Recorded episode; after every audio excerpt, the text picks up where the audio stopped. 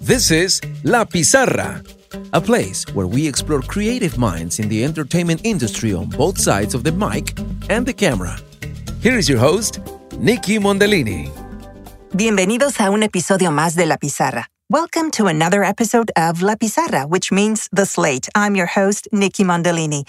And today I'm switching languages. This podcast is usually done in Spanish, but I decided to start doing a few episodes in English.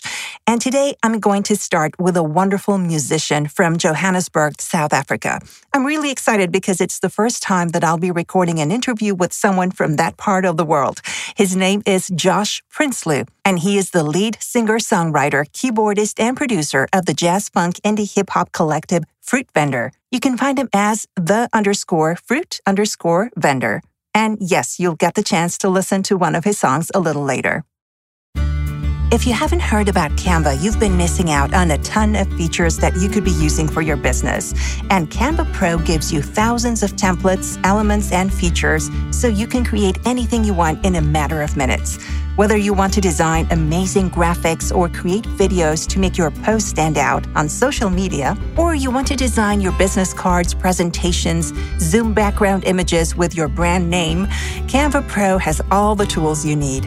And you can try it 30 days for free at partner.canva.com slash lapizarra. You will see this link in the show notes. Everything is kept in design tabs for quick access, and now you can even design and schedule your posts in their content calendar. Canva has everything you need to design, plan, and post your content to your social media platforms. If you need to edit your design, simply pause the schedule post and edit on the spot. Say goodbye to saving similar files and manually posting on your page. Just hit the schedule button on Canva as soon as you're done. Not only does it save you time and hassle, but it's also great value for your money. You get everything you need to design premium social media posts and an easy to use scheduling tool, all in one subscription. One more time, the link is partner.canva.com slash lapizarra. Joshua Prinsloo is a multifaceted creative force whose wide array of artistic influences is evident in Fruit Vendor's colorful and unique style. Based in Johannesburg, South Africa, Joshua got his degree in drama from Stellenbosch University, acting by day and playing in numerous bands at night. Today, he lives and works in Cape Town as a musician, record producer, voiceover artist, educator, and entrepreneur. Josh has shared stages with several well known artists, like his hero and South African musical theater icon David Kramer, electro rap group Die Antwoord, and he played to a standing ovation in New York City in the Miriam Makeba musical Mama Africa. Josh has also won a number of songwriting accolades like the Barleycorn Music Club Songwriting Competition in 2018 and the Stone Bear and Mayer Emerge Songwriting Competition in 2019. His main project at the moment is focused on funding new music through direct relationships with his fans. You can check him out at patreon.com slash fruitvendor. I want to hear a little bit about your story about how you started, um, not only in music, but you know, you're, you're just a creative person, like an all-around creative person. And so, how did your artistic journey really start? Because I know you've done some stage work as well. Yes. Um, geez, I'd I'd probably say it started I look, I've always known that I want, I, I, was into sort of art and creating and stuff. I think uh, it started off with just drawings, illustrations, little, little, the way I sort of kept myself entertained when I was a kid. Um, it started off with drawings and sort of trying to draw like the cartoons and the comic book characters that I was um, that I was into at the time, which I still am. I still love comic books and comic book adaptations. And I think that's really where it started. Um, growing up in a musical family, I'd say also was a contribution. Uh, my mother was a uh, piano player. Uh, my brother's also an avid music listener, and sort of we had music going in the house uh, a lot as as a kid growing up. So I, um, I kind of grew up with these sort of heroes, you know, in my family. I would sort of watch them, not never knowing what they were doing, but always wanting to sort of participate in that. Um, I would say from my from my dad's side, my dad's sort of got the sort of analytical and the you know the illustrative eye.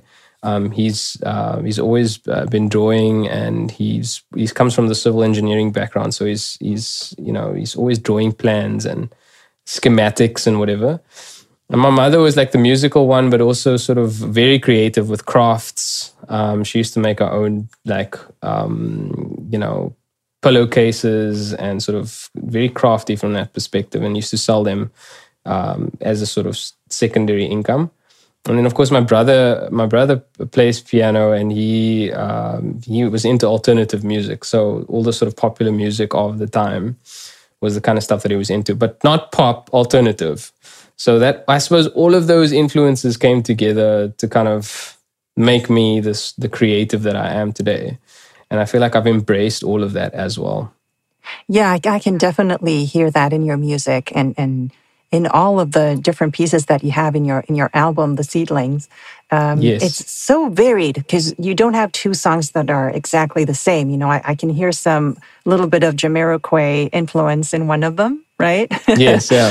Big yeah. Jamiroquai fan. yeah, my goodness. It's just so danceable, so enjoyable.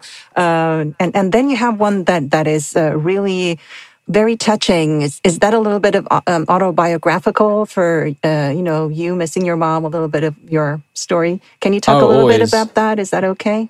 Yeah, yeah, that's perfectly fine. So yeah, so Fruit Vendor, um, I've always written from a perspective of trying to tell stories that connect with with the listener, um, and often it's drawn from my own life experiences, um, but also just I've always found music for me, my songwriting uh, sort of gifting or ability has always been a way of me to sort of get out, a way for me to get all that emotion and all that stuff that I sort of that it's a little bit harder to articulate to another person one on one. I always find that it seems to come out in music in me, and I think that's uh, I think many artists are like that. Yeah, um, absolutely. And I mean, I lost my mom when I was about 12 years old, and I never really grieved about that. Um, it was almost like life just kind of went on. It was something that we just sort of, sh- the family kind of just shirked it, you know, away. You know, it was like, okay, she's here one minute, gone the next. Life goes on. like, uh, um, um, I'm so sorry and, to hear uh, that. Yeah, that is always tough. Uh, yeah, at such yeah, a young yeah. age, specifically. yeah. yeah and I, I mean, I was, uh, it wasn't like it hit me immediately. It was almost like it, uh, I was really like a distracted kid. You know, I was into video games. Uh, obviously, I was involved in music and the arts.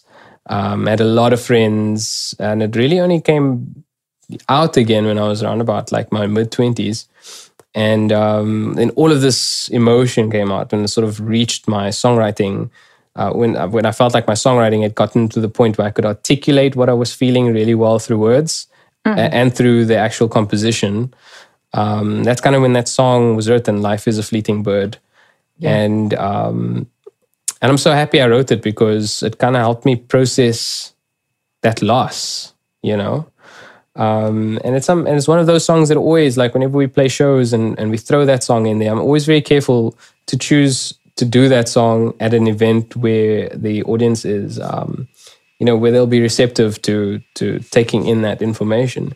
Because like you said nikki like some of the songs are really sort of just uh, really modern uh, funk arrangements that are you know just fun you know just a mm-hmm. fun vibe just a good time cool vibes. And um, so you know from one perspective we get booked for those kind of shows. Uh, i'm talking pre-lockdown now yeah. we would get booked for those type of shows, and then um, and then then we'd get booked for these intimate, smaller shows where there's maybe like thirty to fifty people, and then we would throw a song like "Life Is a Fleeting Bird" in there, and then we'd have tears.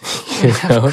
yes. Um, it's such a touching song, just such a beautiful song, and I really like the the way that that you describe things, you know, and uh, so, and I mean, we're not going to play that one. We're going to play, a, a, you know, another song which is "Real, Real Job," and we're going to get into that as well because that's a great theme. um, but I do actually encourage people to go to your Spotify channel and and listen to that song and to all of your songs um, because it, it's something that really touches a lot of very deep uh, chords in, inside all of them. So I can I can definitely see how you were totally connected when you wrote that song.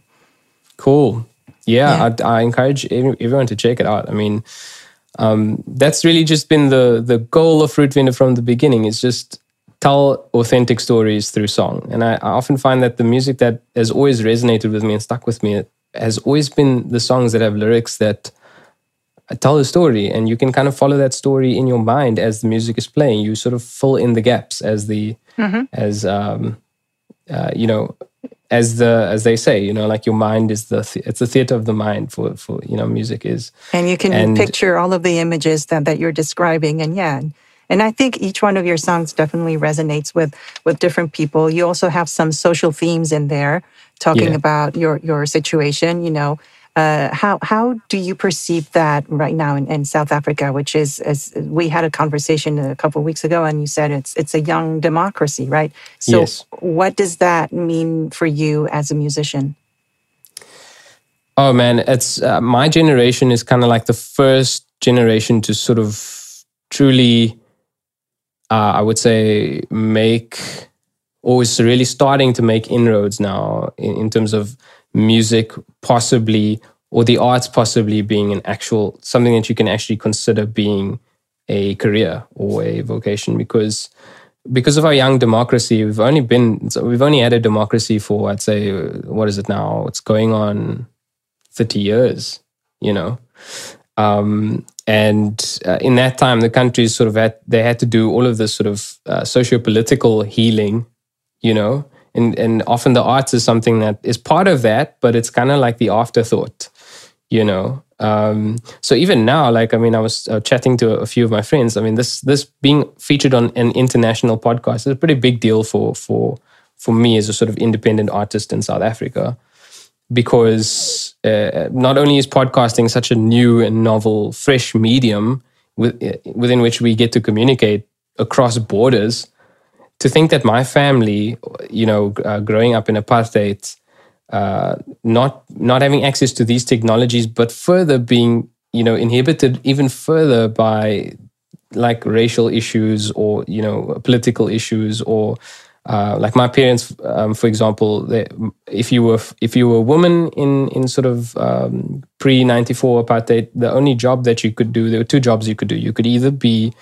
a teacher in the school schooling system within the area that that uh, the racial category that you that you fell under, uh-huh. or you could be a nurse also within that racial category, and then probably work as an administrator or a domestic worker you know, um, for a company or whatever. And if you were a man, you you could only go as far as as um, I suppose I suppose artisanal work within your your discipline. And then let's say, for example, you you learned a what they they would say you learned a craft or a um, a trade, which meant that you could either only be a mechanic or a carpenter, but never go f- you know could never go f- further on in those careers. So for me, it's been a pretty big deal, you know, kind of as a millennial, you know, being able to do my music and sort of go as far as possible. And not just my music, but also my acting and, and my voiceover stuff and, and all of that. Um, because our parents did not have these globalized opportunities, but also just did not have those opportunities, period. It wasn't like they, they had a choice, you know. So I almost feel like it's a little bit of a responsibility for me as a South African, it's almost like I have to take those opportunities or I have to make the most of it, you know, and not sort of let that um, the fact that the country's still in this transitional phase sort of inhibit that process, you know. Yeah, absolutely. I can I can totally understand how you take it as a responsibility because it's you you have those uh, all, all those possibilities being open to you and uh, it's i mean you have to take them you know you have to take them and, and in some other you know the rest of the world where, where we've had those opportunities to us you know um, people don't realize um, how it is a privilege to be able to just go ahead and, and use all of your artistic talent and, and develop in all the ways that are available to you um, and and so i definitely see how you you do put all of that uh, and translate it into your music, into your songs, and you're telling that story. And then, and that's very powerful. I definitely think that's very powerful. And how has that um, helped you with? Uh, let's talk a little bit about now how you've been doing your self promotion, and you have a Patreon group. And uh, can you explain that to some people that maybe haven't heard about what a Patreon account is? Sure. Um, so Patreon is almost like a subscription service like Netflix or Spotify or uh, any one of these these t- sort of subscription services, but um, it's it's used to fund the creation of new art. For example, if you're an artist, and that's really what what what I do on my Patreon is obviously we're trying to make our art sustainable, and then your your fans will then fund that for you or come alongside you and partner with you in creating new works. And Patreon is just an amazing platform where that all process is automated. So you you go ahead, you set up your Patreon, and you say, well, hey guys, and then you're talking to your fans. You're like, listen, I've got a bunch of songs that I want to record, or or I want I've got this project that needs doing. Um, will you guys uh, jump on board, support uh, support us, and as we create new songs, or whatever? And then uh, the hope is that your fans will then uh, join on, and then there's a sort of a monthly debit order, or you know whatever that goes off on their account and they support you on an ongoing way. So it's like a monthly thing. It's like crowdfunding, mm. but like the next step of crowdfunding. Definitely. If that makes sense. Yeah. Where you offer a few exclusive things, right, that, that are more available to um, the members or you know people That's who correct, are contributing. Yeah. So it's mm-hmm. yeah, so it's like a um, it's yeah, it's got like this sort of exclusivity factor to it where like if you're part of if you're part of my Patreon, you get maybe um, an invite to like a live stream gig that is only for for Patreon um, supporters, or you get uh, custom merchandise, or like I mean, there there's no limit to this the, this sort of reward that the creator can offer their their audience. Correct. But yes. all of that, yeah, all of that said, I found like with ours, you know, with the Fruit Vendor Patreon, it's it's very much been what they call altruistic, which is where my audience really just wants to support because they've um, they've they love what we do you know um, so it's in a way it's kind of like patreon's kind of like the answer to a lot of the arts conundrums where it's like you you as an artist you're so used to doing something uh, and then you maybe getting and then of course getting paid for it or not getting paid for it you know? Yes. um, and there's always like this massive exchange. Um, but patreon for me most definitely has almost been like this really altruistic relationship with my with my audience where they're just like josh do whatever you want. We'll we'll we'll we'll keep it coming you know and i've had some some of my patrons say that to me um, imagine that, that getting to that point getting to that point yeah. is just like wow it doesn't get any better than that i mean it's not only yeah. validation it's inspiration for you to uh, keep on going because uh, you know what you're doing all the work that you're putting in creating your songs and everything yeah. is, is being so very well received. So, totally. I mean. I mean, we've got an I've got a smaller smaller audience than than a lot of the really big Patreon creators.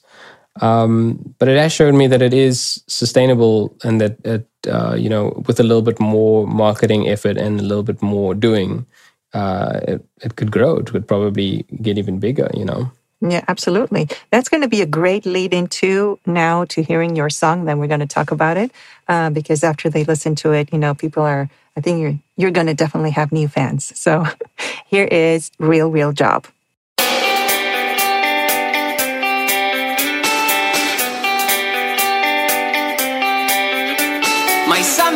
Time has come for you to make a big decision. Do you want to live the life of a down and out musician while your friends are clapping hands as they roll into the bank and you're walking from the station to the nearest taxi rank.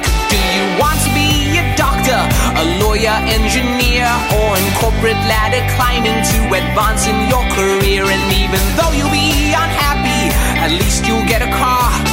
Before you make a start, make sure you get a real, real job. Ah, real, real job. Ah, real, real job. Ah, real, real job.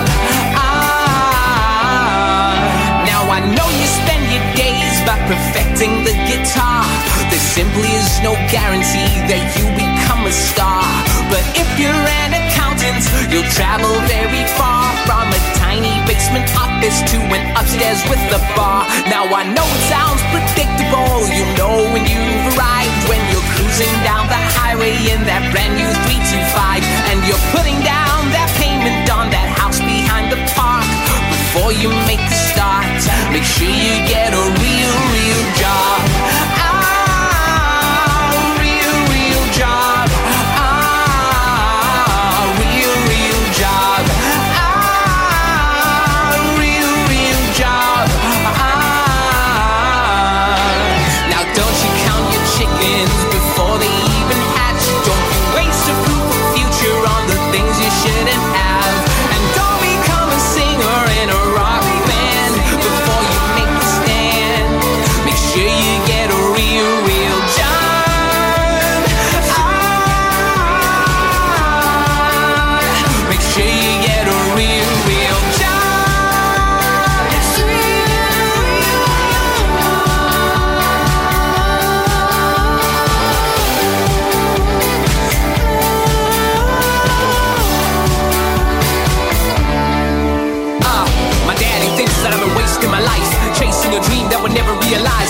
As an artist, I won't survive. I have to prove I'm a man, so I'll go the ride. I have to make it as a CEO, boss of multinationals, pushing up for Romeos up and down a busy road. People on the street will go, your dad should be proud. I wonder if they ever knew how hard I tried. To prove that I'm capable of not another waste of space, not another hopeless case. Hoping for a lucky break, knowing there's no guarantee. No one in my family believes in my humanity. and think it's all insanity. Living in a fantasy, living in a dream, running from reality is what it looks to me. They never see the heartache, they never see the grief. How can I do work of art my dad would believe? But now you're playing Wembley Stadium and the crowds begin to shout. How did I let those silly words just slip out of my mouth? How could I be so callous as to never figure out? You took me with the doubt and didn't get a real, real job. Ah,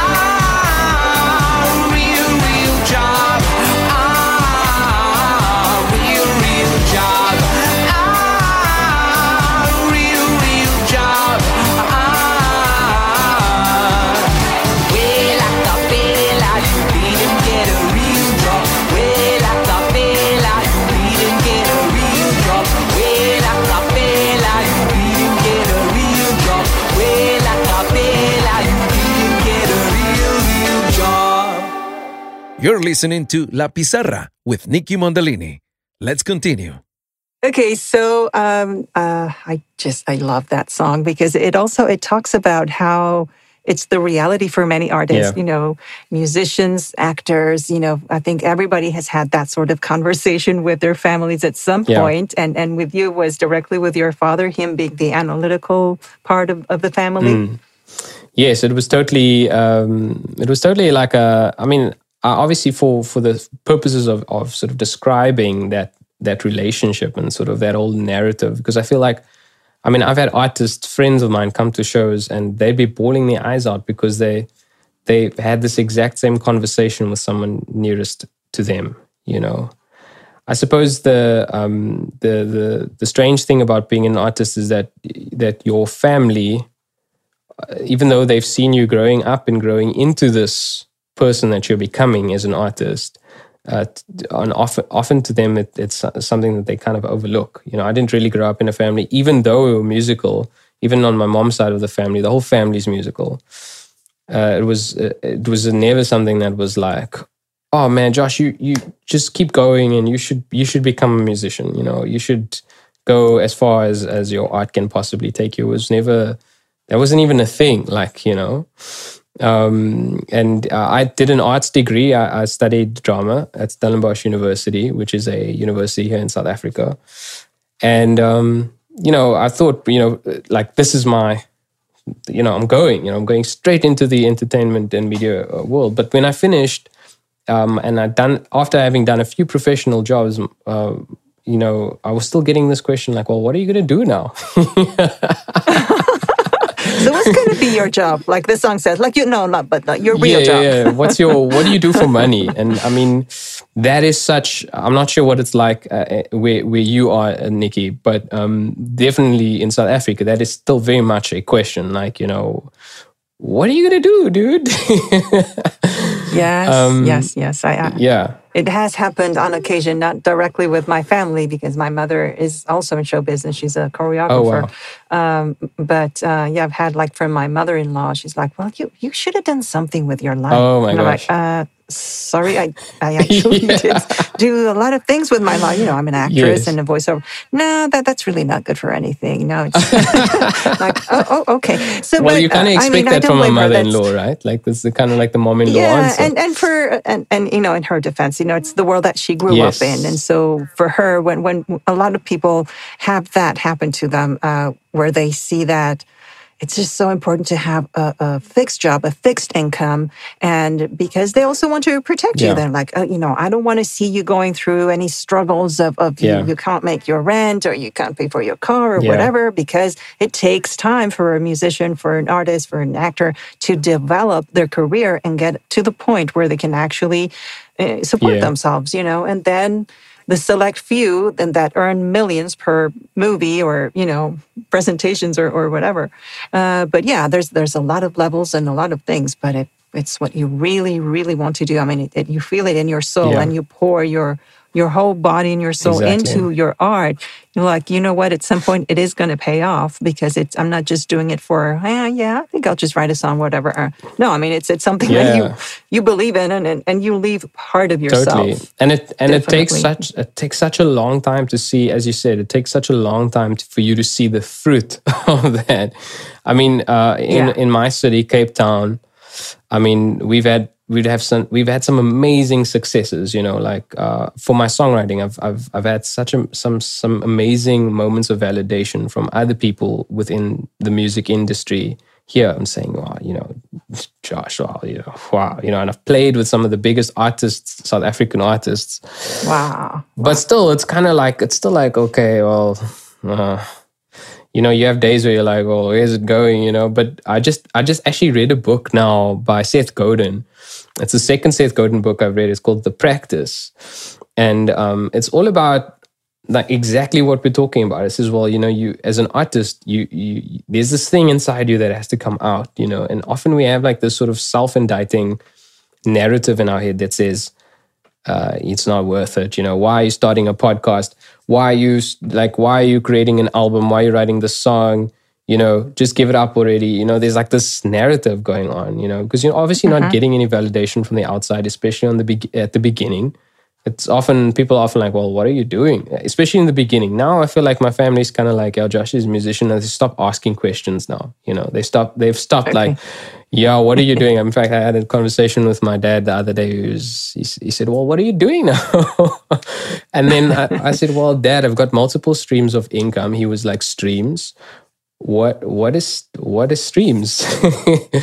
And then i was like uh, streams like sources you know places where the money is coming from. Oh okay. Because again as you mentioned earlier nikki uh, your mom-in-law's generation my dad's a, ba- a, baby boomer. They had one job and they stayed in that job for their whole life you know in, in many ways. Not that my dad is not like that. He's actually very entrepreneurial. Um, uh, but certainly my mom was a teacher her whole life you know um, and and so the practice is, you know, the, this books is just focus on the art and just create the art and you know put it out there, yes, but don't expect anything. You know, don't expect. But continue doing what it, mm-hmm. what you know. But it's almost like it's like this groundswell effect where the more you do it, and the more opportunities and things start to come come your way. I guess. Mm-hmm. I mean, uh, it's definitely yeah. been that way for me in some ways. Exactly. Yeah, because you are definitely set on your path and you're not deviating from yeah. it. You know exactly what you want, why you're doing it, and, and, and it fills you up. So, you know, pouring yourself completely into it is definitely going to be yielding results at some point, yeah. right? And um, so you and I met through uh, uh, another Patreon group, and this was for um, the 21st Century Creative Podcast with Mark McGuinness, who's a, a, great person. And, you know, I actually also encourage people to listen to that podcast with amazing ideas for all creatives, uh, with every kind of a, a creative uh, entrepreneurial business. And um, in your quest to be able to get, as you said, your streams of income, you know, uh, how did you come about to listen to to uh, podcasts like like that one? Or what are the other things that you are putting into play that are actually helping you? And this is a little bit also to give tips for people like you you know musicians who really want to be monetizing their art. I think i may, i had that realization quite early on you know um, uh, it, i think it was very clear to me at some point that if i don't you know, go out there and, you know, some would say network or whatever, but if I don't if I don't actually create the capacity to sort of carry whatever is going to come my way through whatever means necessary, and I don't mean that in a bad way, I just mean like, you know, there were certain things that became apparent to me It's like, you know, uh, do I have a website, for example? Like, how are people going to connect with me? You know, other than you know Facebook and all of these other things. There were a lot of things that were like not as obvious for an artist because also when I was studying the arts degree, there was no business studies, uh, and I, f- I feel like that is still that is still like the the thing. Like you know, you didn't actually know how to sort of monetize what you've been learning. So I'm learning all of these amazing classical techniques, you know, in my acting background and all of that stuff, and also in my music background, but I'm not learning how to monetize this. I'm not. I'm sort of going in. In fact, a lot of my mentors uh, couldn't, you know, couldn't draw up an invoice. For example, you know, if you say, "Hey, man, how much do you charge for this?" They didn't have rate cards or anything like that. Often it was like this thing of like, we, "This is the thing we don't talk about." You know, you kind of get paid in cash, and and and that's the that's the thing. But often you can sort of map that trajectory. If I saw myself going along that route for another 20, 30 years you can kind of see the type of person that you're going to be or how you're going to end up if you don't if you don't figure out a way of like formalizing this. So it got to the point where i actually had to register a business um, and now the business is fruit vendor and that's its own thing you know and it's like a legal entity uh, and it and it's actually it's been so great to have that separated from my own personal finances. And that like that step wasn't even something that people do you know where i'm from. You know it's it's almost like you're very much a hand to mouth thing with a lot of artists locally where it's kind of like you do the gig you get the money you you you, you spend the money or whatever or you live very frugally you know? To me it was almost like well i've got to kind of become enterprising in some way so that's sort of where the the uh, the Patreon thing is sort of like came way later, but it it, it, was as a result of sort of uh, listening to the people like you know the Mark McGuinnesses of the world, you know, listening to what they have to say about this, listening you know to Seth Godin, for example, um, sort of equipping myself from a business perspective. I even I mean I even went for entrepreneurship classes. This was way after I I finished my my formal education, you know um, and it's still and it's still an ongoing thing.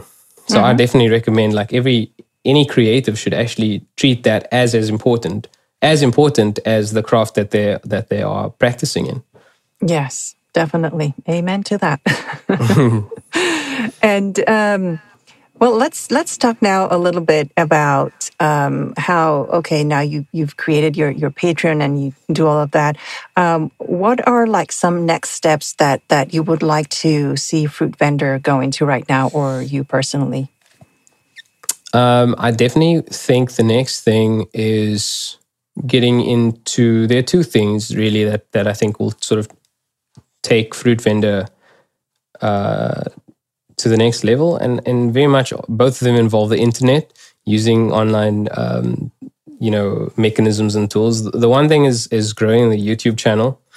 Um, with uh, i am sort of finding myself becoming more of a content creator in addition to just being a, a musician, and and having an arm attached to that that is that is uh, that sort of speaks to a need or speaks to a group of people that that want to know, hey man, how do I do this? So so there's that sort of educational arm to it, mm-hmm. and so I'm I'm currently in the process of sort of formulating well, like what is the what is the thing that people often come to me for, and they're like, hey man, how do I do this? Uh, you know, because um, that definitely comes up a lot. It's like the most obvious way that comes a lot is up a lot is when somebody says, "Hey, do you offer music lessons or do you offer this?" Like, can you help me? You know, how can I sort of greater serve others who are interested in in learning what it is that Fruit Vendor does, you know, from us from that perspective. And then the other thing was just getting into um, paid marketing, you know, which is another thing that that uh, which is something that I had to learn way after the fact is is organic reach, uh, like using your social media is like such a small it's so small compared to the, traffic that's generated by paid marketing. Um, oh yes, so in definitely. so in one sense, like my Patreon also exists to speak to that, where it it's more like a, a business is funding my marketing efforts and not necessarily uh, me putting in my own sort of um, salary or whatever you want to call it, like yeah, what, own what- any yeah. of your funds, you know, any of your out of pocket Yes, things, yeah. you know, that's it has to be separate, of course, you know, because you have to generate it. Um, so anyway, you you talked a little bit about how your mentors didn't actually look into the business aspect of it, but uh, who can you think of, like in specific, one or two of your mentors that that really made a difference in you as an artist? Oh, there's there's been so many. I've I've been for tons of music lessons and things over the over the years and all that. Um, uh, locally, I used to play in a jazz band with uh, with one of my university lecturers, who was a jazz musician, uh, Ramon Alexander, and I learned a lot from him just about sort of our sound, our South African sound as as musicians, you know, and that for me has been something that has really stuck with me. Even I mean, if you listen to Fruit Vendor, people often say, "Yeah, there's there's a hint of like Jimmy Jamiroquai, and it's maybe something else that I can't put my finger on, but definitely South African, you know." And they're definitely like that sounds like South Africa, um, which is something that comes up a lot, especially or I suppose especially from other South Africans because that, that is our sound, you know. Um, uh, and I've I've often found that since I sort of had that experience of having sat under Ramon's tutelage, that sort of South African sound has, has sort of become even more prevalent in my own compositions. Um, so definitely from a musical spect- perspective, I'd, I'd say that whole experience of sitting under almost like an apprenticeship with another artist was something that was really formative for me. Um, and when there's a, there's a tons of others, that was just the one that has sort of really stuck with me, you know, like because because it's been so influential on my sound, or he's been so influential. Um, and let's talk a little bit about how um, you veered into voiceover. And this is a little bit since the pandemic hit and lockdown and everything with you having the studio at home, you put that to good use. Apart from doing your own uh, creations, you know, your own compositions, but uh, but you discovered that you could also be a voiceover artist. Yes, I did. I mean, I've, I've been doing voiceovers before then, actually. Uh, so I'd done a bunch of e learning and stuff prior to lockdown. Um, e learning seemed to be the thing that that uh, is really starting to find its feet now locally. Um, and because I've got this drama training, I while I was doing my drama degree, I was I was working as a radio presenter as well. So radio, and then obviously voiceover, uh, and then for jingles and all of these things. So I'd been doing it for quite a while, but never it was never something that I really took up seriously until uh, until I don't know. People probably dis- discovered that I've got sort of a home recording setup, and they were like, "Hey, you got a decent enough voice, you know. Um, you know, we need a voiceover artist who can also DIY record." So when the lockdown hit, and sort of, and and and this one particular company hired me because because of the the sort of triple skill set. So the skill set was like, we need a voice, we need someone who can play a musical instrument because they they needed a soundtrack for for this thing, and then also who can savvy with like a sort of editing suite or like a production suite yeah. um, and and that was like a saving grace because it kept me busy for the whole of our first leg of our lockdown. You know, it was like a massive project, but it was like it was like, oh, hey, I could actually do this. You know, and and I think uh, you know you mentioned earlier when we uh, we sort of met over over Mark McGuinness's Patreon. Um, when you mentioned that you were doing voiceovers, Nikki, and that, that you're part of this voiceover community, I was like, hey, is there's someone someone who I know kind of who I know through somebody who I kind of also know. Let's connect, you know, and that's sort of how this whole conversation started. Exactly. But it was weird because the voiceover thing, it just it just came to me, you know. Um, I do love it though. I think it's it's it's amazing to be able to do that, you know. And are you con- you've also yeah. Yeah. Are you continuing with with e-learning things, or have you veered into well? Now that you were mentioning with, uh, you know, having to put music and and you know doing other things, um, are they turning out to be promotional videos, or or what kinds of things uh, in voiceover are calling your attention more? it does seem like uh, the the e-learning thing, and then also like uh, I've seen a couple of briefs go out about sort of character voices for like story storybooks for children. Um, um, but the, I mean, the, the, lockdown job was a character voice fully. Like, it, like I basically had to come up with this character voice for for for um, for almost like a it was like a teddy bear, like or, but it was for for Alzheimer's patients. Huh. So it's this yeah, um, sort of like a companion for Alzheimer's patients. So I had to do this really high pitched, innocent sounding voice, you know, um, which is kind of something like. Uh, Good morning. How are you doing today? I hope you are doing well. wow. and so, in, in, in what accent uh, did you have to do it? It was a South African job, so it was yeah, it was oh, it was okay. an, it was a sort of sort of uh, general South African accent, yeah. Um, wow. But yeah, I think uh, I'd probably you know, I don't have as much voiceover experience as you as you have, Nikki. So I mean, it's uh, pretty much the whole voiceover international voiceover world is is massive to me. It's just like what I don't even know where to sort of uh, where to come in. You know. Um, but it was quite encouraging to hear you say on one of our previous discussions that there is there is voice for a South African artist out there, you know, for a South African voiceover artist. You know, there there are briefs that are calling for that. Yes, definitely. There's there's work and, and there's more and more work now, you know, ever since lockdown, because everything is e-commerce now. Everything is has moved more to the internet, and, and the demand for voiceover work has uh, also increased, yeah. and uh, you know, all over the world. That, so it's uh, it's it's a question of being doing the right thing, being connected, and we've spoken about some of the the opportunities and, and how to find them and. Um, so you know the work is out there, and uh, when, when you just said that that they wanted you to do like a threefold kind of job. I hope you charge that correctly because sometimes there's clients that want you to do everything, but they just pay you for one aspect of what you're doing. Yeah. So it's like, okay, if you're doing the work of three yeah. people, you need to charge yeah, three times as much. I was fortunate in that, like, uh, that that sort of that whole thing was sort of budgeted for already. So they they they budgeted this thing pre-lockdown, and they were like, this is what we've got for each item and then the lockdown hit and it sort of hit us very suddenly here in South Africa. It was almost like everything was cool. And immediately, boom, uh, president announces lockdown, you know, and the client was somebody that I worked before with on on sort of a on a music a purely music uh, job, and oh, okay. immediately they were like, well, I'd been corres- This was the strange thing about it, Nikki. I was corresponding with the client uh, via WhatsApp voice note on the previous job, and I thought that was the end of it. I was like, okay, cool, we've done the track now, bye.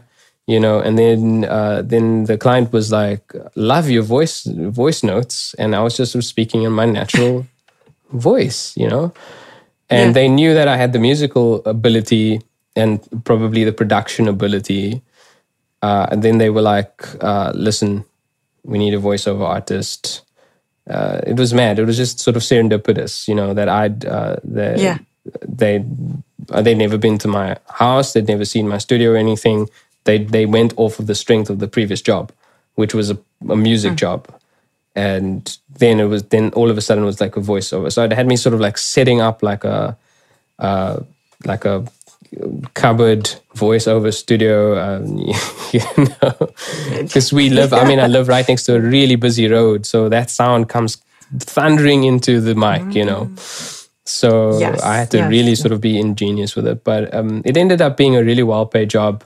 And I was happy to do it. You know, at the end of the day, it was like, wow, this is awesome. I could, I can imagine doing this, you know, properly. Yeah.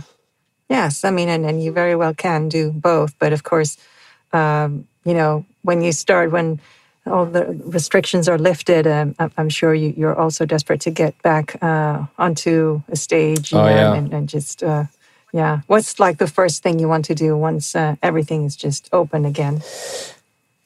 Um, geez, like it's weird because we we might be going into the, the third wave of the lockdown now, or COVID lockdown.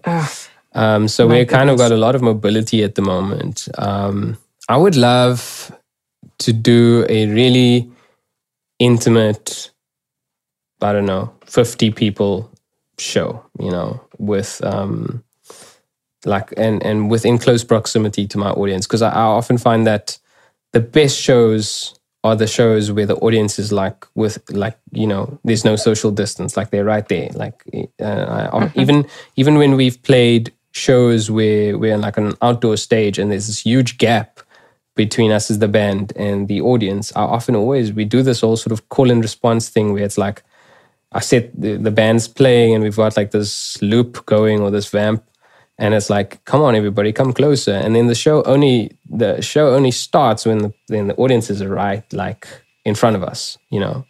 And hmm. usually i've got sort of like a roaming mic so i'm sort of walking in between the crowd as as we're playing our set but i would love to just get like because uh, i've also found with the live streaming thing uh, like we've i've done a few of those I think people are really over it now, you know, like they're really over like watching like uh like live shows like like virtual yeah, shows you can't even get them yeah. to like even my audience you know it's like hey guys i've got a live stream show coming up and it's me sitting in front of my computer or my phone with my instrument and mm-hmm. performing they, they're kind of like oh, you know um, cool that's that's cool yeah, i think they're just over they're just fatigued screen fatigued now you know I think everybody is screen fatigued, Zoom fatigued right yeah. now. Definitely. But uh, What's yeah, it like? I what's mean, it like on your side of the world, Nikki? Are you guys still in a heavy lockdown, or what's going on there? No, no. In Houston, uh, we're not. In, actually, you know, kids have been going back to school face to face. They have a choice. You know, half of them that they decided to just do it virtually, and and others are, you know, headed back to school. Restaurants are like our governor decided to open businesses at hundred percent which people are not very happy about. And he also lifted the mask mandate.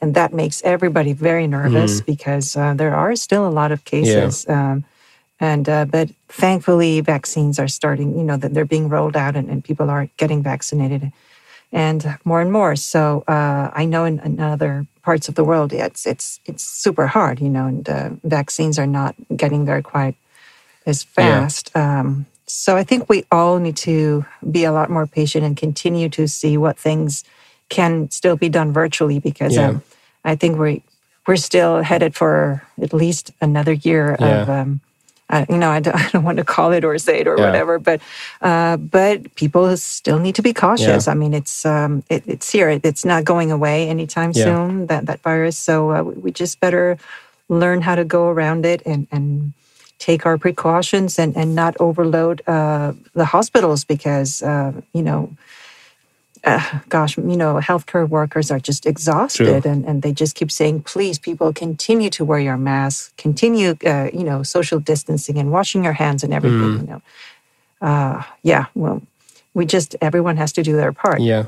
That's what I. Think. Would you say that yeah. you've what has changed for you as as as a voiceover artist and and as an actress and even with this podcast? Like, what has changed since the since since lockdown has happened or since this whole COVID thing? Do you, do you, have you had an uptake in in voiceover jobs or has it stayed the same? Like, what what has changed for you? Well, I'm I'm loving how you're taking over the the uh, uh, interview right now. So, well, I, you know, you know, it's we're having a conversation. You know, otherwise it'd be a really one-sided conversation. Yes. No, and you know what? The, the nice thing about podcast is is the uh, just the relaxed ambience to it, right? Yeah. That, that things can spark up, spur of the moment, just be spontaneous. Yeah, and totally. I love that. So, yeah, I mean, I'll definitely say how it was very hard at the beginning when the pandemic hit.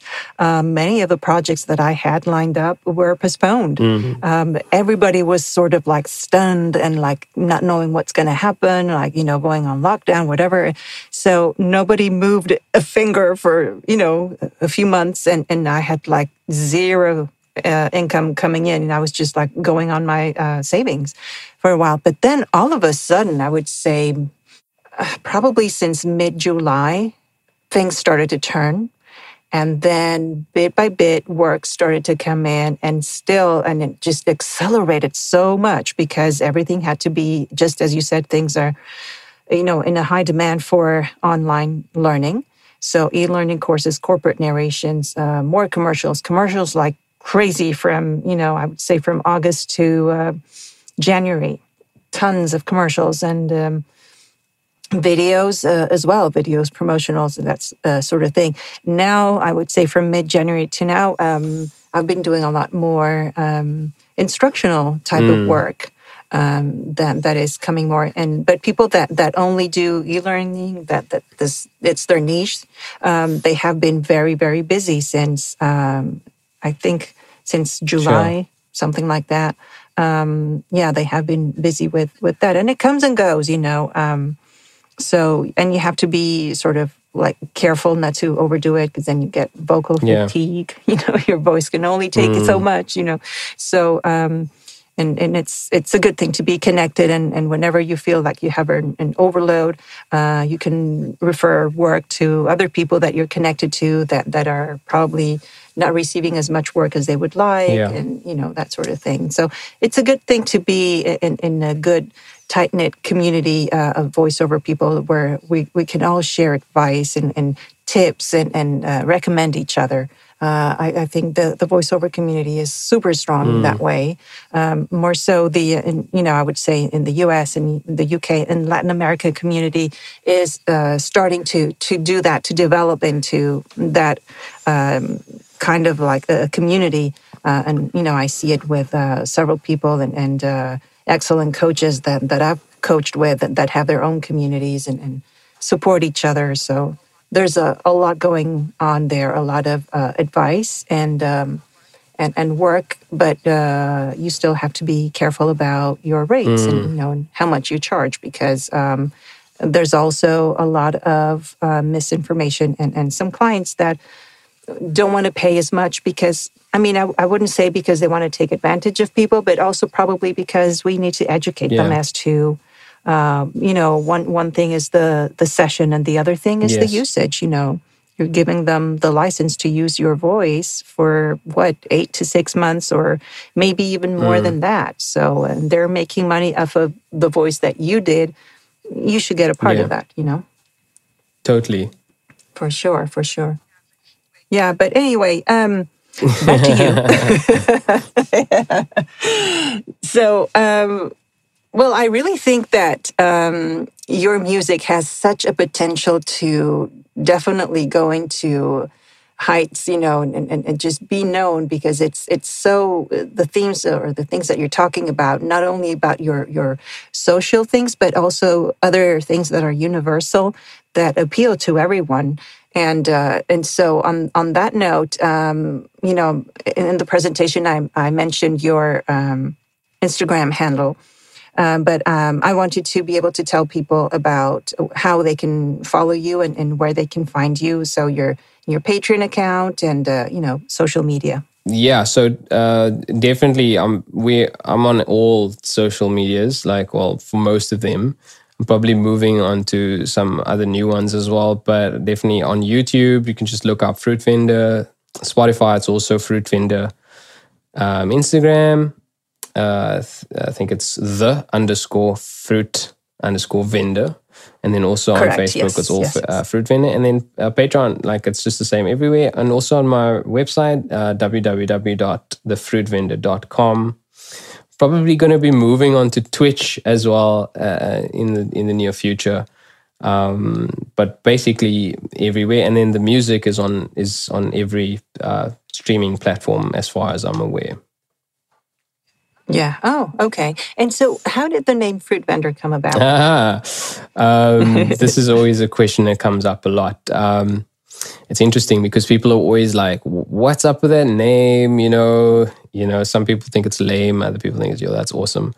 Um, so the way I I see it is a fruit vendor is somebody who's your fruit is the fruit of your of your hands, the fruit of your labor, whatever it is, whatever discipline you you are you you have, and of course in my case it's songs.